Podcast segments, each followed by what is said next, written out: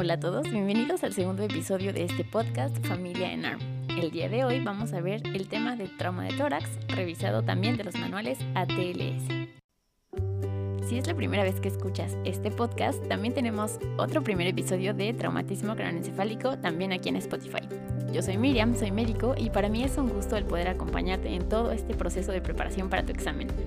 De cualquier forma, si eres estudiante o médico interno, también estos temas te van a servir muchísimo para repasar temas esenciales para cualquier médico. Para comenzar el episodio de hoy, quiero hablarte primero de la evaluación y el manejo inicial que se le tiene que dar al paciente politraumatizado. Recuerda que la atención inicial y la evaluación primaria tiene que tener una estructura y una secuencia muy bien establecida por los manuales ATLS y estoy hablando del algoritmo ABCDE. Este manejo inicial consiste en dar prioridad a las funciones vitales del paciente y a reanimarlo en caso de que tenga algo que pueda comprometer su vida o que se pueda deteriorar de manera muy rápida.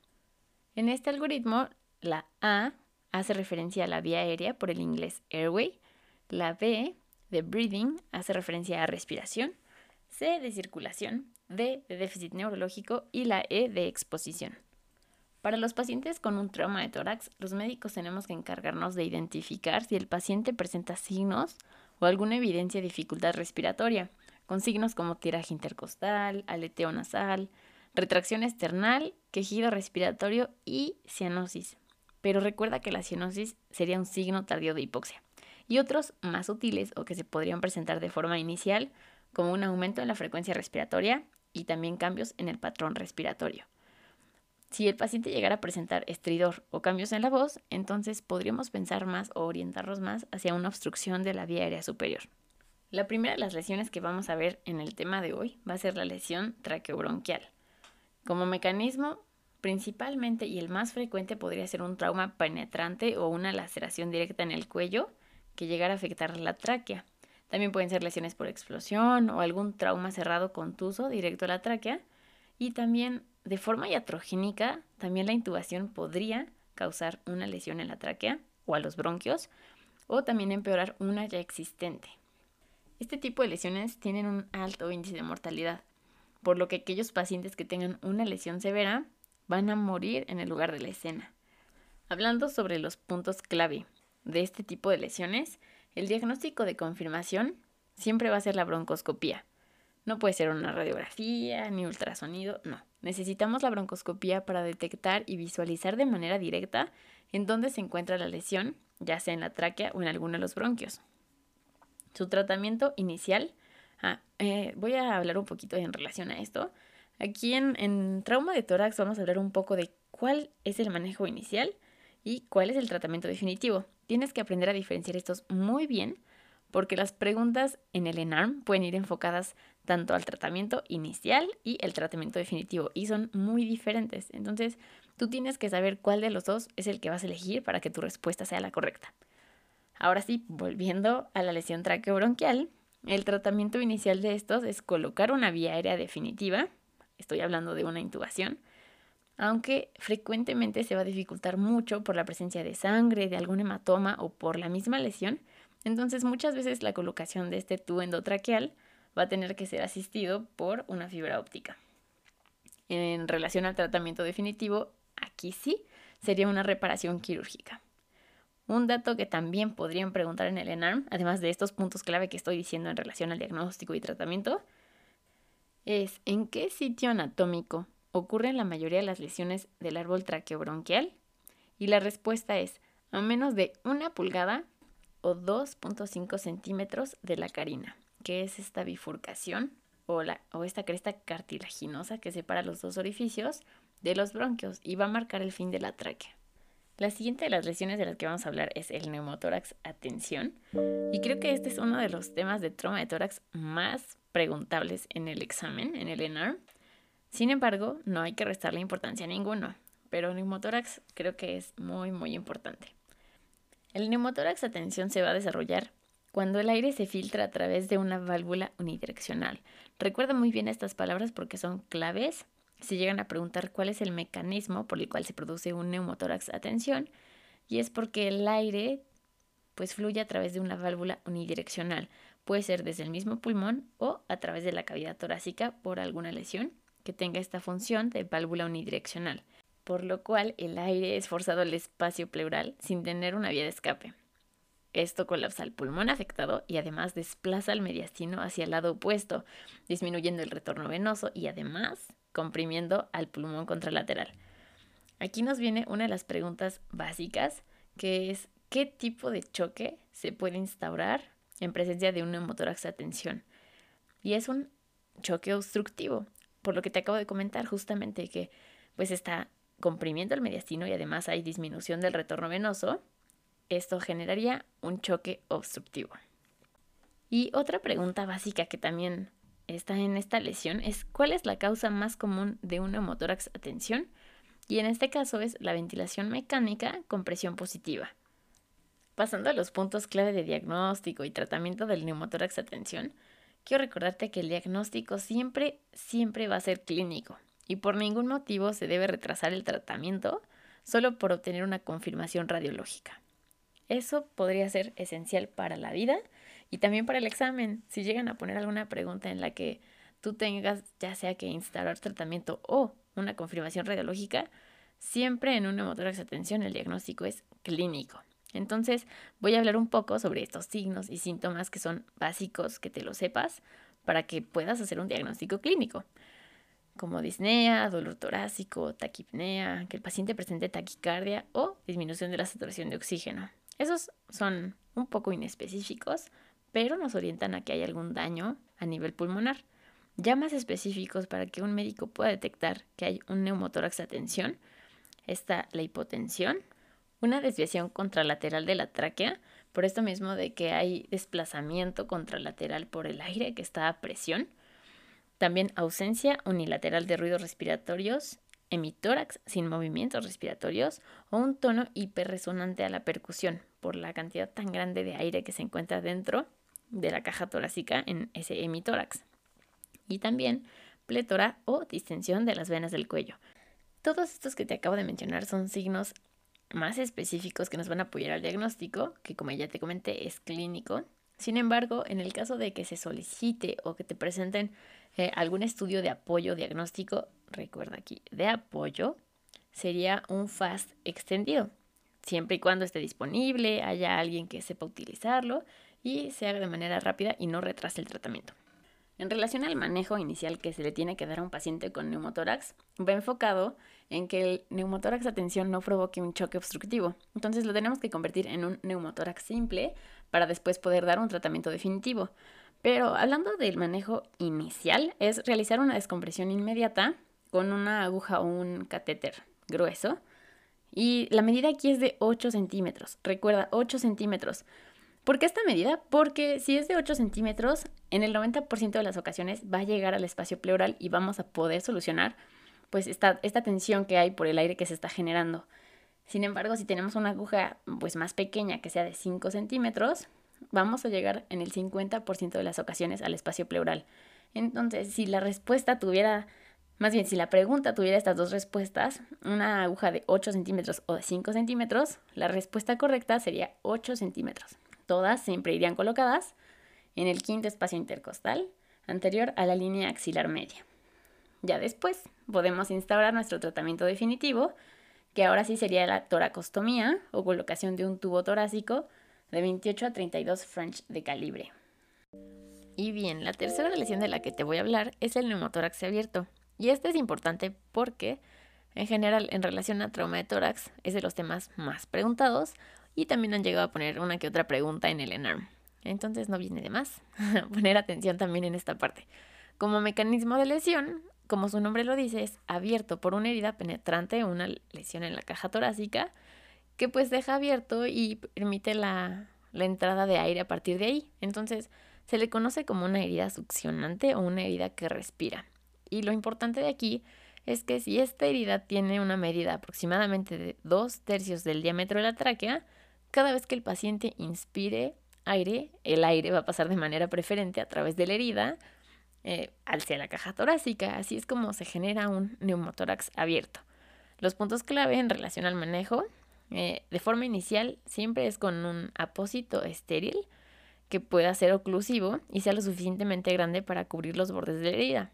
Pero aquí esto es muy importante, que sepas que únicamente hay que sellar este depósito por tres lados, porque vamos a permitir un mecanismo de válvula unidireccional. Esto significa que cada vez que el paciente inspire aire, el aire pues va a estar bloqueado, no va a entrar por la caja torácica.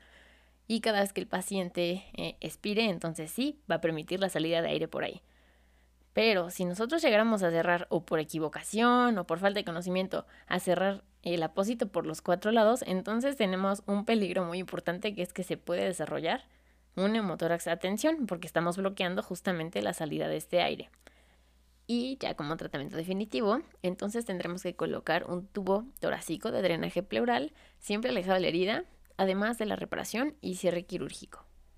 Otra de las lesiones letales que pueden ocurrir en un trauma de tórax es el hemotórax masivo, y este se define, de acuerdo a la TLS, como la acumulación rápida de más de 1500 mililitros de sangre o de un tercio o más de la volemia del paciente en la cavidad torácica. Tienes que saber que la causa más frecuente va a ser por una herida penetrante que lesione los vasos sistémicos o iliares. Puede ser una herida de bala, una herida por un arma punzocortante. Eh, y pues bueno, genera esta acumulación rápida de sangrado en la cavidad torácica que incluso podría llegar a desarrollar un estado de choque. Eh, también se puede asociar a un trauma cerrado, a un trauma contuso, pero la más frecuente siempre es por una herida penetrante.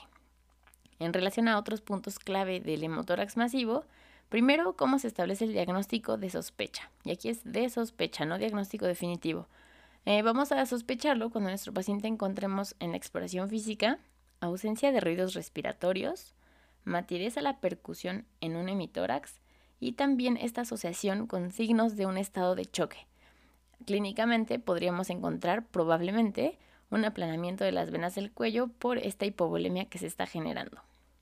El manejo inicial de un hemotórax masivo Siempre, de acuerdo a la TLS, vamos a enfocarnos en el A, B, C, D, E.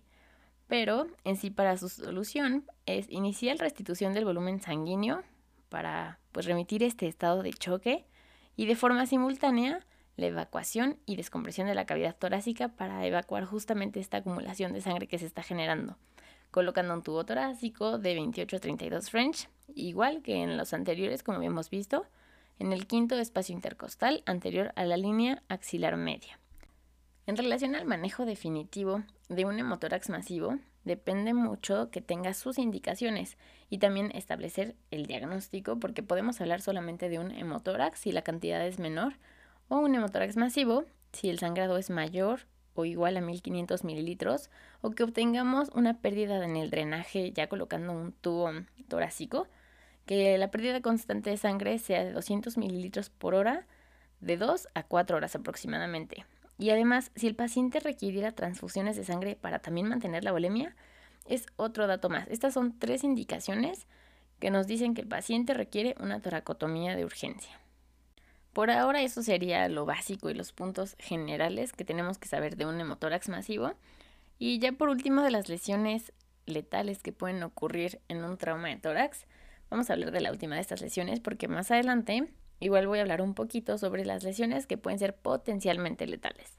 Igual son graves, pero también tenemos que detectarlas ya no en la revisión primaria, sino en una revisión secundaria, con una exploración física a fondo y todo. Pero bueno, hablando de la última de las lesiones graves, eh, va a ser el taponamiento cardíaco, que es cuando, cuando el corazón recibe un traumatismo. Aquí no hay como una causa frecuente, pueden ser tanto los dos. Se puede presentar en lesiones penetrantes y también en lesiones contusas, porque pues esto provoca una lesión a los grandes vasos o a los vasos epicárdicos. Genera la acumulación de sangre en el saco pericárdico y pues esto comprime el corazón. Entonces evita que, el, que el corazón tenga un correcto llenado ventricular y disminuye la precarga. Tenemos una triada clásica que esta la tienes que saber y creo que la mayoría contestó muy bien en, las historias que de repente publicamos en nuestros quizzes semanales. Eh, me dio mucho gusto porque esta sí, estaba fácil. La triada clásica que se presenta en un taponaje cardíaco es la triada de Beck, que se compone por ruidos cardíacos apagados o abolidos, la hipotensión y también distensión de las venas del cuello. Por esto que te comenté, como hay eh, compresión del corazón por esta acumulación de sangre, evita el, llenado y entonces se genera esta ingurgitación yugular que podemos ver de manera clínica en el paciente. En relación al diagnóstico y con los puntos clave como en todas las, entidades que te he presentado anteriormente, eh, se va a basar el diagnóstico con una evaluación ecográfica, pero FAST, focalizada en trauma, recuerda, ya que el FAST va a tener una precisión del 90 al 95% para identificar la presencia de líquido en el saco pericárdico. Y aquí viene una de las claves para saber qué manejo vamos a dar, es eh, saber cuál es el tratamiento de elección o el tratamiento definitivo y el tratamiento de emergencia en caso de que no tengamos disponible el tratamiento de elección. Entonces voy a hacer mucho énfasis en estos dos porque creo que es algo que puede llegar a confundir bastante y más porque a lo mejor como médicos tenemos muy grabado, ok, taponamiento cardíaco se soluciona con pericardiocentesis. Pero para fines de NARM tenemos que saber diferenciar muy bien qué vamos a elegir dependiendo de la situación en la que nos encontremos. En caso de que haya disponible un cirujano o esté en la respuesta como tratamiento definitivo o de elección, va a ser la toracotomía o esternotomía de emergencia. Aunque si la pregunta fuera más enfocada al manejo inicial o al tratamiento de emergencia de un paciente con una con un taponamiento cardíaco, entonces sí vamos a optar por una pericardiocentesis subgifoidea. Este va a ser el manejo temporario, ya sabemos que establecido ya un tratamiento definitivo sería una esternotomía, pero pues bueno, ya sabemos diferenciar entre cuál de las dos tenemos que elegir dependiendo de la situación y que la pericardiocentesis de emergencia tiene que tener una guía ecográfica para facilitar la inserción del catéter grueso. Y bueno, creo que hasta aquí podríamos terminar de revisar las cinco lesiones más graves o mortales que tenemos que detectar en la revisión primaria para poder salvar la vida de estos pacientes. Eh, después podríamos seguir hablando de la revisión secundaria con lesiones potencialmente letales, pero no creo que sea necesario para cuestiones de NARM. Y como este podcast va enfocado a eso, entonces no creo que sea necesario adentrarnos más. Aquí nos llevamos los puntos clave, los puntos esenciales, y creo que con esto es suficiente y tenemos lo básico.